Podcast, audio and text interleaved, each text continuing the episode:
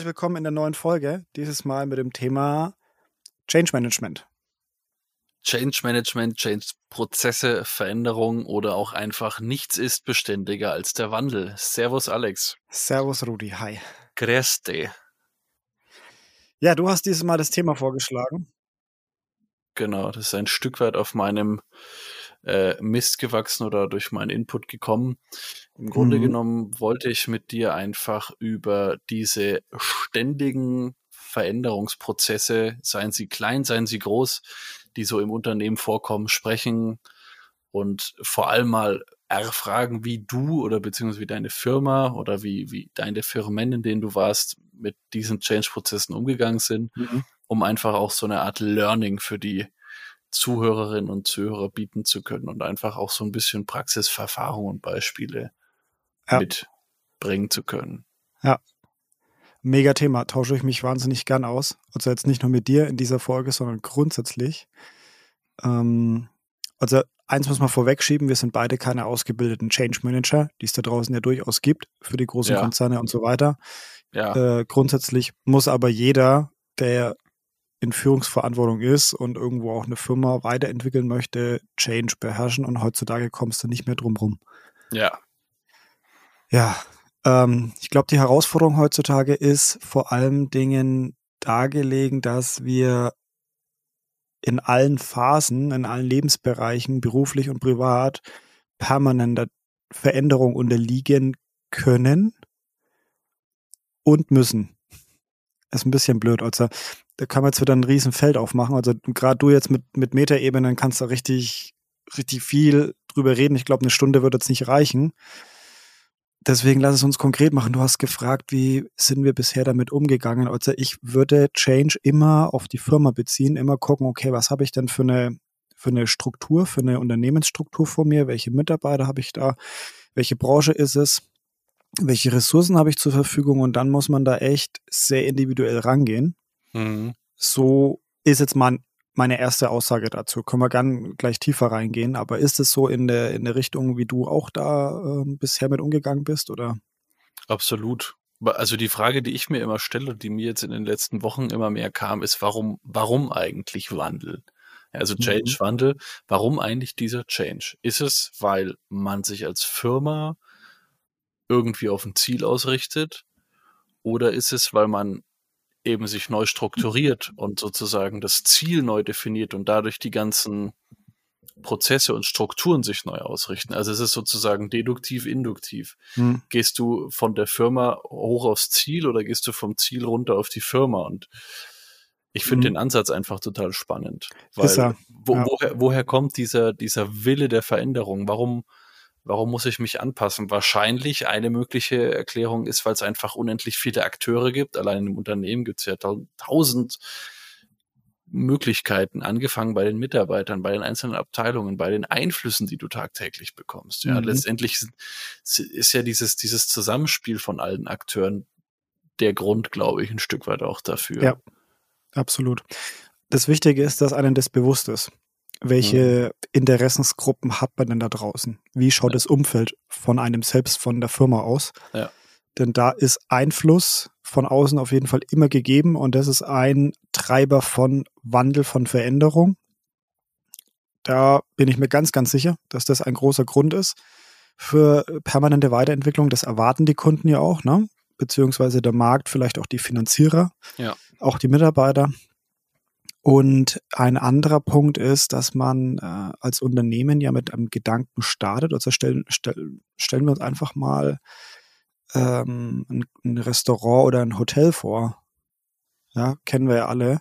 Mhm. Du fängst mit etwas an und hast vielleicht äh, noch nicht äh, 100% äh, Kapital oder noch nicht, noch nicht für alles, was du dir mal erdacht hast, äh, die Ressourcen. Aber du fängst an mit einem Standard, mit einem gewissen Level und wenn du es gut machst, dann hast du mehr Ressourcen zur Verfügung, kannst äh, weitere Träume oder Überlegungen, Ideen umsetzen und entwickelst dich dann eben weiter hin zu einer Traumvorstellung, die du da vielleicht hast, diesen großen Wunsch, dieses große Ziel, ja. was man vielleicht nie erreicht, aber was einen permanent antreibt, sich weiterzuentwickeln. Und das finde ich dann ist die äh, intrinsische Entwicklung, was vom Unternehmen kommen muss. Ne? Also Wenn man sagt, okay, ich bin erstmal ein Anbieter für ein bestimmtes Produkt, dann äh, sage ich, okay, das Produkt reicht nicht, ich mache eine Dienstleistung drauf, na, dann entwickeln wir das weiter, Dienstleistung kommt und, und, und.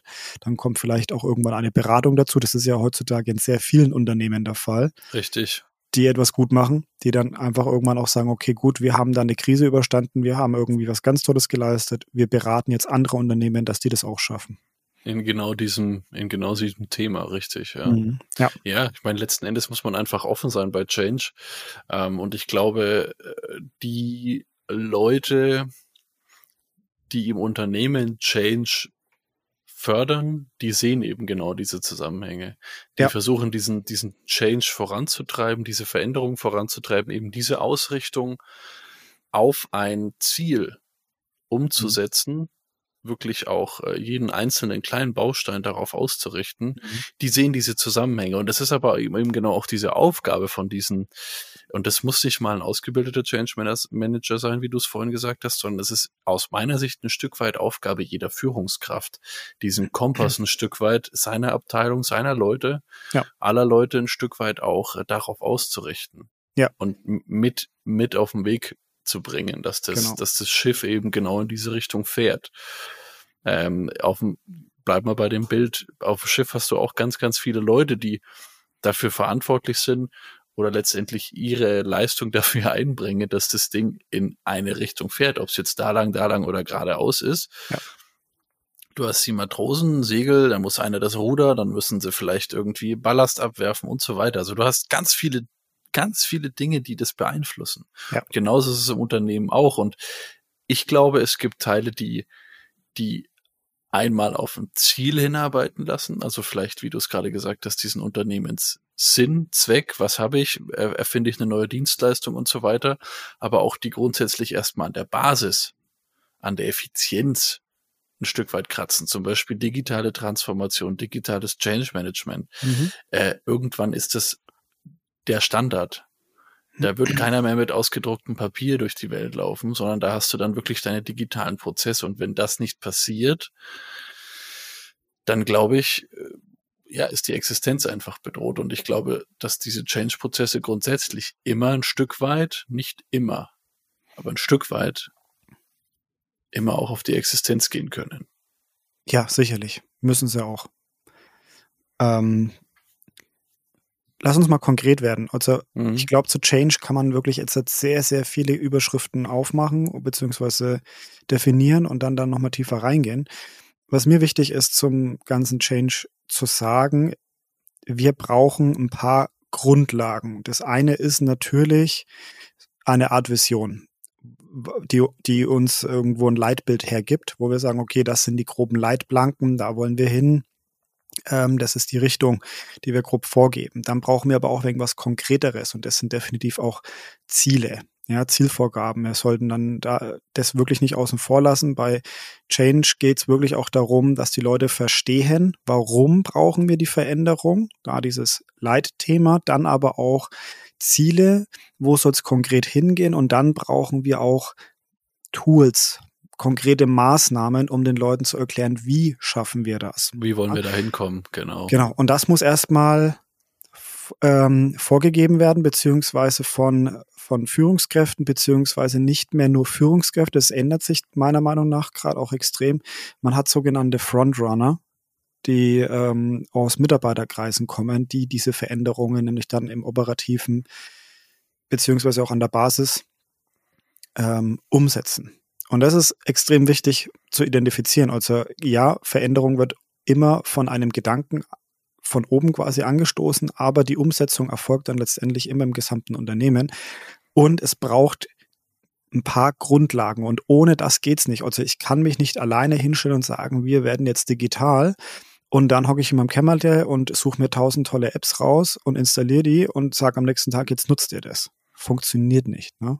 Nee, wir müssen musst, die Leute mitnehmen. Musst du abholen, mitnehmen, da, da einfach abholen, wo sie sind gerade. Die einen sind vielleicht schon weiter, ja. die anderen brauchen einfach noch ein bisschen. Und ich glaube, viel hat auch dieses, dieses Mindset zu tun. Warum sind gewisse Dinge jetzt wichtig? Es hat ja. doch jetzt 20 Jahre funktioniert. Wieso soll ich es denn jetzt im 21. Jahr ändern? Ja.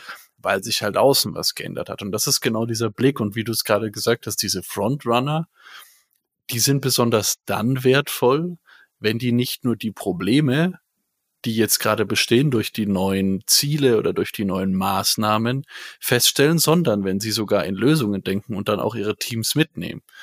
Ähm, ja. Ich hatte es in irgendeiner Folge schon mal gesagt, es ist hervorragend gut, wie viele Menschen es gibt auf der Welt und äh, in Unternehmen dieser Welt, die die Probleme analysieren und feststellen. Also die, die erkennen, was nicht gut läuft mhm. und sich darauf fokussieren. Nur ich finde, die, du musst auch den zweiten Schritt gehen. Also wenn du das Problem erkannt hast, dann sagt man immer so schön, Problem erkannt, Problem gebannt, aber diesen Schritt zum Bannen, also in die Lösung zu gehen oder einen Lösungsansatz zu kreieren, in, ja. in eine mentale Schöpfung zu gehen, ja. das bleibt oft aus. Und das finde ich, finde ich schade. Und deswegen glaube ich, ist so ein Frontrunner einfach unglaublich wertvoll, wenn er dann direkt diese Lösung implementiert im Team oder versucht zu implementieren. Ja. Was anderes, was wir hier definitiv erwähnen müssen, wenn wir jetzt mal in einer Folge versuchen, das große Feld Change Management oder Change-Prozesse anzusprechen. Wie schafft man es in einem Unternehmen, eine permanente Kultur von Weiterentwicklung äh, zu etablieren? Und ich rede da explizit oder wirklich konkret von Weiterentwicklung und nicht von Veränderung, weil der Begriff ist meiner Meinung nach sehr entscheidend. Wenn wir permanente Veränderungen haben, mhm. dann, dann mhm. heißt, ist mir das zu unkonkret. Ja. ja. Veränderung kann in alle Richtungen gehen. Veränderung ist alles. Ja. Genau. Und was wir eigentlich haben wollen im Unternehmen, ist eine stetige Weiterentwicklung. Und ähm, wie schafft man das? Da muss man natürlich die Mitarbeiter abholen und schon auf Mitarbeiterebene anfangen, sie stetig bei Veränderungen, Weiterentwicklungen äh, teilhaben lassen. Also ihnen auch äh, die Möglichkeit geben, Ideen vorzubringen. Und da kommen jetzt wieder ganz, ganz viele Dinge einfach ähm, in, in, in, ins Spiel, die eigentlich viele Leute schon kennen, die viele Unternehmen auch schon kennen, aber vielleicht nur oberflächlich behandelt haben. Äh, Thema ähm, Mitarbeiter, äh, äh Vorschlagbox, äh, betriebliches Verbesserungswesen, ne? solche Sachen man muss den Mitarbeiter zuhören, sie mitnehmen, ihre Ideen versuchen aufzugreifen und auf der anderen Seite bei, die, bei den Ideen, die von oben vorgegeben werden, sie definitiv auch einbinden, erklären und ähm, vor allem auch über die Mitarbeiterentwicklung gehen. Also stetig daran arbeiten, die Mitarbeiter zu entwickeln, über die aktuell laufenden Prozesse im Unternehmen, Strukturen immer wieder informieren und dann aber auch über jede Weiterentwicklung, äh, Schulungen geben und das jährlich. Ja? Also, was will ich damit sagen? Lass uns einfach mal ein Bild kreieren von einer Privatperson oder von, von einem Mitarbeiter, mhm. der in seinem Job glücklich ist, ähm, hat neu angefangen, ist quasi Probezeit draußen und ist eigentlich ziemlich happy. Und jetzt hat, ähm, macht er den Job mal zwei, drei Jahre und es verändert sich nichts solange im privaten Umfeld er aber eine Weiterentwicklung spürt, heißt, er ähm, äh, kommt in eine tolle Beziehung, zieht mit einer Partnerin zusammen, ähm, lernt tolle neue Restaurants kennen oder hat den ein oder anderen Urlaub, der ihn irgendwie inspiriert. Ja. Solange das gegeben ist, ist es nicht ganz so schlimm. Der Mitarbeiter wird happy sein, ähm, nicht ultra motiviert, aber es passt. Wenn es dann weitergeht über noch ein paar Jährchen länger, ähm, und beruflich äh, gibt es immer noch keine Veränderung, dann wird aber auch der Mitarbeiter irgendwann ähm, unruhig und will da auch eine Weiterentwicklung sehen und da äh, fängt es dann eben an. Und das ist dieser Grundgedanke, man sollte auch beruflich dran denken, den Mitarbeiter weiterzuentwickeln, weil das kommt. Privat kann das nicht immer auffangen. Und wenn wir uns jetzt die letzten Jahre mal zurückdenken, da war privat nicht so viel möglich oder ist für viele nicht so viel möglich.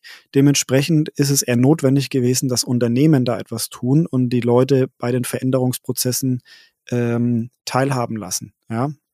Heißt, heutzutage ist es eigentlich als Unternehmen wichtig, den, den Mitarbeitenden äh, Weiterentwicklung zu bieten, damit die auch im Privatleben, sage ich jetzt mal, nicht so gelangweilt sind und immer das Gefühl haben, persönlich in ihrer, in ihrem Wachstum voranzukommen. Also Persönlichkeitsentwicklung ist da zum Beispiel auch ein, ein großes Thema. Und da können wir auch wieder von Workshops reden, die wir beide ja oft genug gehalten haben, über Kommunikation, über Unternehmenskultur und so weiter.